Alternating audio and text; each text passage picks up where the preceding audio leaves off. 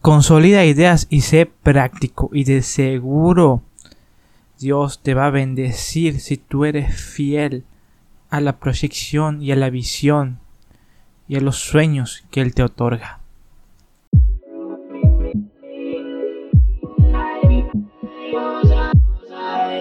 Bienvenido a Medita y Reflexiona, tu podcast para crecer en la fe. Aquí encontrarás reflexiones, devocionales y enseñanzas 100% prácticas y dinámicas. Inicia tu día, felices actividades diarias escuchando estos audios que te motivarán e inspirarán para vivir la aventura de la vida a través de la voluntad de Dios.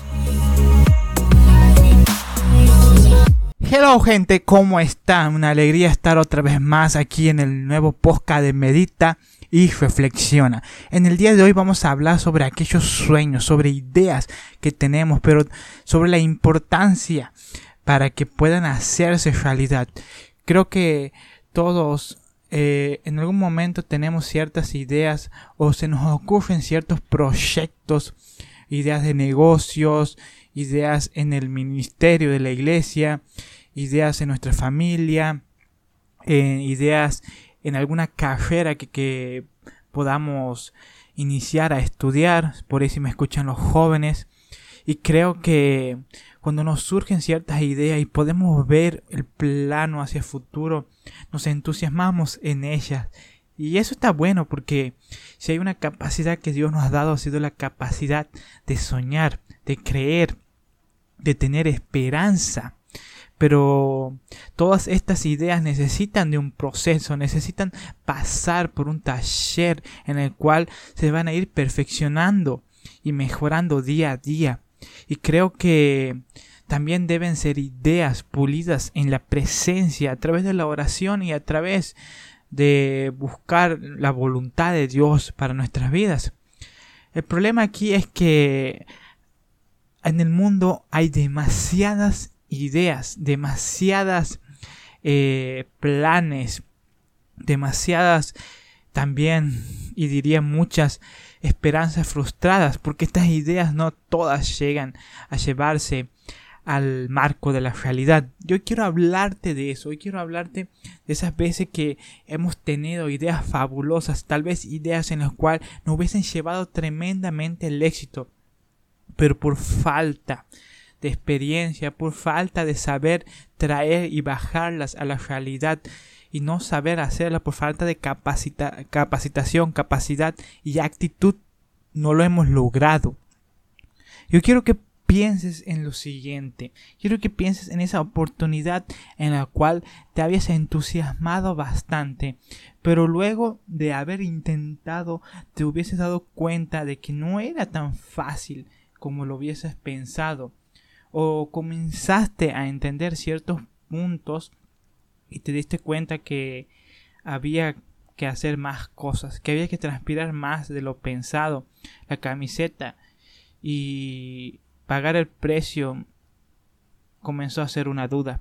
Sabes, hoy quiero decirte desde mis pocos años de vida, porque te está hablando un joven, y creo que hay algo que tenemos que desarrollar, especialmente la juventud, que es la capacidad de visión en nuestra vida, la capacidad de poder ver a la vida de aquí y procesar, proyectarse a cinco años, a seis, a siete años y que las ideas que tengamos ahora las podamos poner en práctica, pero sobre todo de que tengamos paciencia, porque así como dice la palabra de Dios que para todo hay un tiempo, tenemos que aprender a movernos en tiempos. Y esto no te estoy diciendo que tienes que esperar demasiado para hacer algo, y tampoco es que tienes que acelerar procesos y que todo suceda inmediatamente, porque hay cosas que solamente se van a desarrollar con el paso del tiempo. Y hay cosas que solamente se van a iniciar cuando tomamos la iniciativa.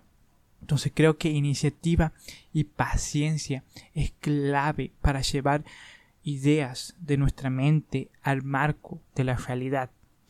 Hablo de esto porque muchas veces eh, nos damos por vencidos de una forma muy inmediata Hay estadísticas, por ejemplo, que dicen que el 90% de las pymes, de los emprendimientos, cierran su primer año. Y en parte esto es porque muchas veces eh, no se puede, la economía del país no ayuda, pero en otras ocasiones porque tal vez no han entendido todavía suficientemente el mercado. Cuando me refiero a mercado es que no han entendido cómo funciona su negocio y cómo lo pueden ir adaptando. No han entendido que para ver ganancias primero hay que invertir y desgastarse mucho. Y que en la vida no todo sucede inmediatamente, que se necesita de esa paciencia, de esa perseverancia. Y que no hay que ver si desde el primer día se, gana, sino que hay que ver si esa idea es rentable creo que esa visión aporta a, a los ministerios, a nuestras carreras. Hay cosas que sí son rentables, que sí nos convienen para nuestra vida. Pero tal vez eh, requiere de un tiempo comprender de lo que se necesita, requiere un tiempo de mentalizar cierta idea y llevarla a la práctica.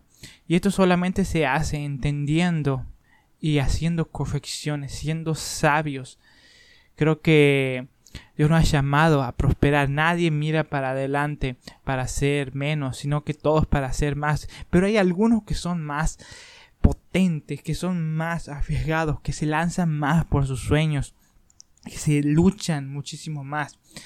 Y sabes, te animo a que esta noche, que este día, según el horario que tú me estés escuchando, te conviertas de las personas que quieren ingresar al éxito, las personas que no se finden solamente ahí nomás, aquellas personas que no retroceden cuando se dan cuenta de que el esfuerzo para hacer cierta cosa es mucho más de lo que se pensaba. Aquellas personas que simplemente no están dispuestas a cumplir cierto horario para cumplir sus sueños, porque la mentalidad de empleado no se puede gestar ningún sueño. El empleado va, cumple su trabajo, su horario y vuelve. Pero hay otra mentalidad que es la mentalidad de desarrollar, aquellos que se quedan mucho más tiempo a veces de lo que es la rutina del trabajo.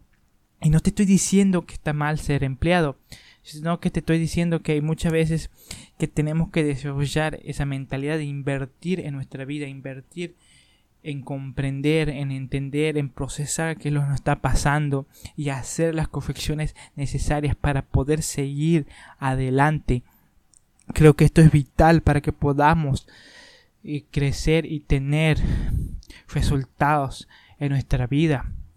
Porque queridos, uno puede elegir la vida que quiere vivir o si no, si no lo hacemos, definitivamente el entorno y los demás van a terminar eligiendo cuál va a ser tu vida. Yo quiero que tú te pongas a pensar y que puedas vivir de una forma proactiva que tú desarrolles y tú generes y no ser la respuesta a las demandas de otros.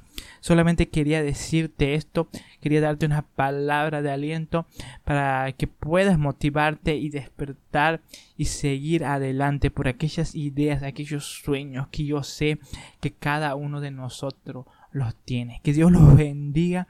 Nos vemos en el próximo capítulo.